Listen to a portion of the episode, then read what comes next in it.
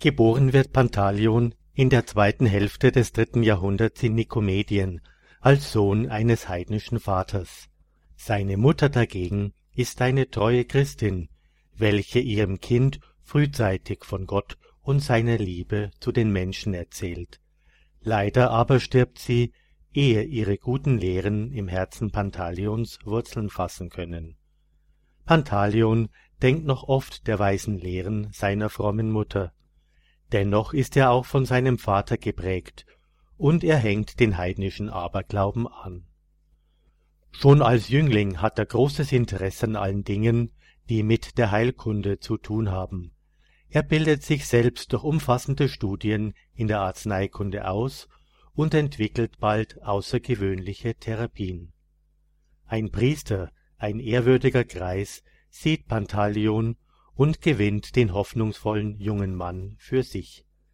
Er macht ihn darauf aufmerksam, wie unvernünftig und töricht der heidnische Aberglaube ist, wenn man von einem leblosen Götzen Hilfe erwartet, welche nur allein der wahre Gott gewähren kann. Jesus, den die Christen verehren, hat unheilbare Krankheiten geheilt und sogar Tote zum Leben erweckt. Wer an ihn glaubt, wird in seinem Namen große Dinge tun. Obwohl alles, was Pantaleon von Christus hört, einen großen Eindruck auf sein Herz macht, ist er doch entschlossen, den heidnischen Aberglauben nicht zu verlassen. Da tritt Gott selbst in die Mitte. Pantaleon findet eines Tages auf einem abgelegenen Weg ein Kind auf dem Boden, ohne ein Lebenszeichen, und daneben eine giftige Schlange, welche dem Kinde den tödlichen Biss beigebracht hatte. Er erschrickt, weicht einige Schritte zurück und plötzlich kommt ihm der Gedanke, an diesem toten Kind zu erproben, ob der Priester die Wahrheit gesprochen hatte. Wird auf mein Gebet hin, so spricht er zu sich, dass ich an den Christengott richte, das tote Kind wieder leben und die Schlange aber sterben? Er betet, und siehe, das Kind öffnet die Augen, atmet und lebt, die Schlange aber ist tot. Jetzt wird es Licht in seiner Seele, und er erkennt die Macht des Gottes der Christen und glaubt an ihn. Freudig bewegt eilt er zu dem Priester, um die heilige Taufe zu empfangen. Pantaleon ist glücklich. Er hat nur den einzigen Wunsch, auch seinen Vater an seinem Glück teilhaben zu lassen. Er stellt ihm die Lehre des Heilandes vor Augen. Doch zu sehr hängt sein Vater am Heidentum und fürchtet die Rache der Götter. Einmal ist Pantaleon gerade wieder bei seinem Vater, als einige Menschen einen Blinden herbeiführen und Pantaleon bitten, ihm mit seiner Kunst zu helfen. Pantaleon sagt zu dem Blinden, Du wirst das Augenlicht vom Vater des Lichtes erhalten. Dann tritt er zu ihm, betet und plötzlich sind die blinden Augen geöffnet. Aber auch dem Vater Pantaleons waren die Augen über dieses Wunder aufgegangen. Auch er glaubt und lässt sich taufen. Bald darauf stirbt Pantaleons Vater. Pantaleon ist nun der einzige Erbe eines großen Vermögens, welches er mit Freuden für die Unterstützung der Notleidenden verwendet.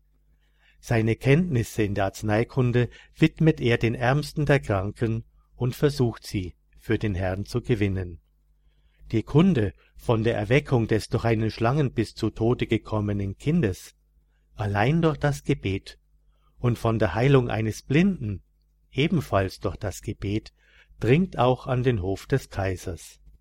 Von dem großen Können Pantaleons angetan, ernennt der heidnische Kaiser den jungen Mann aus Nikomedien zu seinem Leibarzt aber andere Ärzte sind neidisch auf ihn, vor allem weil er Menschen Kraft seines christlichen Glaubens heilt.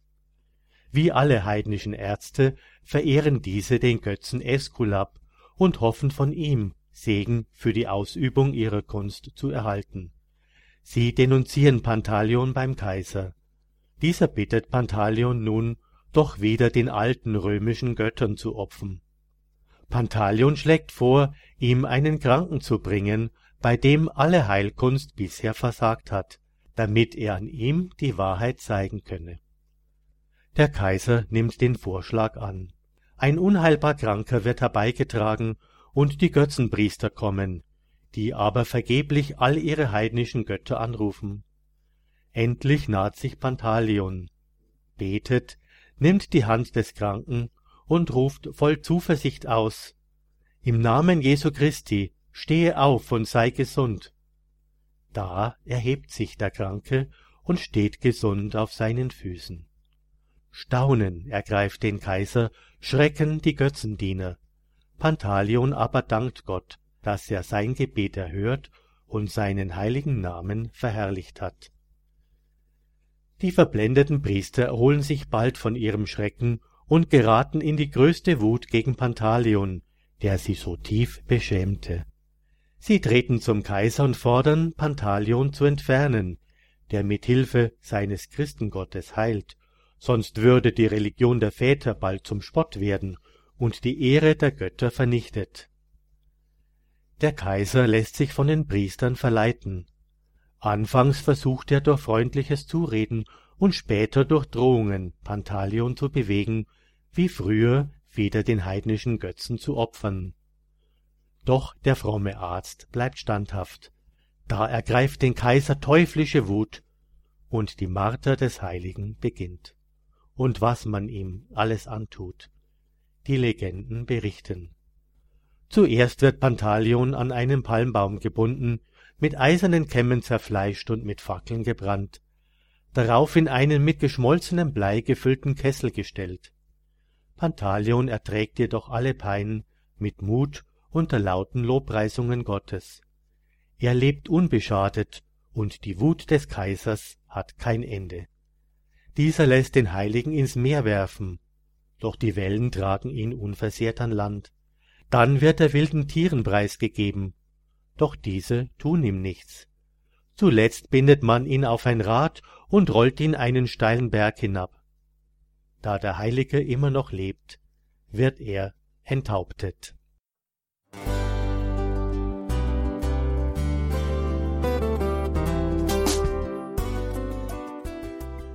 Liebe Zuhörerinnen und Zuhörer, Vielen Dank, dass Sie unser CD- und Podcast-Angebot in Anspruch nehmen.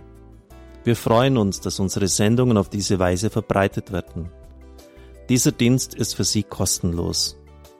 Für uns ist er allerdings mit einem nicht unerheblichen finanziellen Aufwand verbunden. Deshalb sind wir für jede Spende dankbar. Alle Bankverbindungen unserer Spendenkontos können Sie über unsere Homepage horeb.org unter dem Menüpunkt Spenden einsehen. Dort besteht auch die Möglichkeit, online zu spenden. Natürlich nach den neuesten Sicherheitsstandards. Sie können diese Informationen auch bei unserem Hörerservice unter der Telefonnummer 08328 921 110 erfragen. Ich wiederhole die Rufnummer 08328 921 110. Vergelt's Gott für Ihre Unterstützung. Ihr Pfarrer Kocher.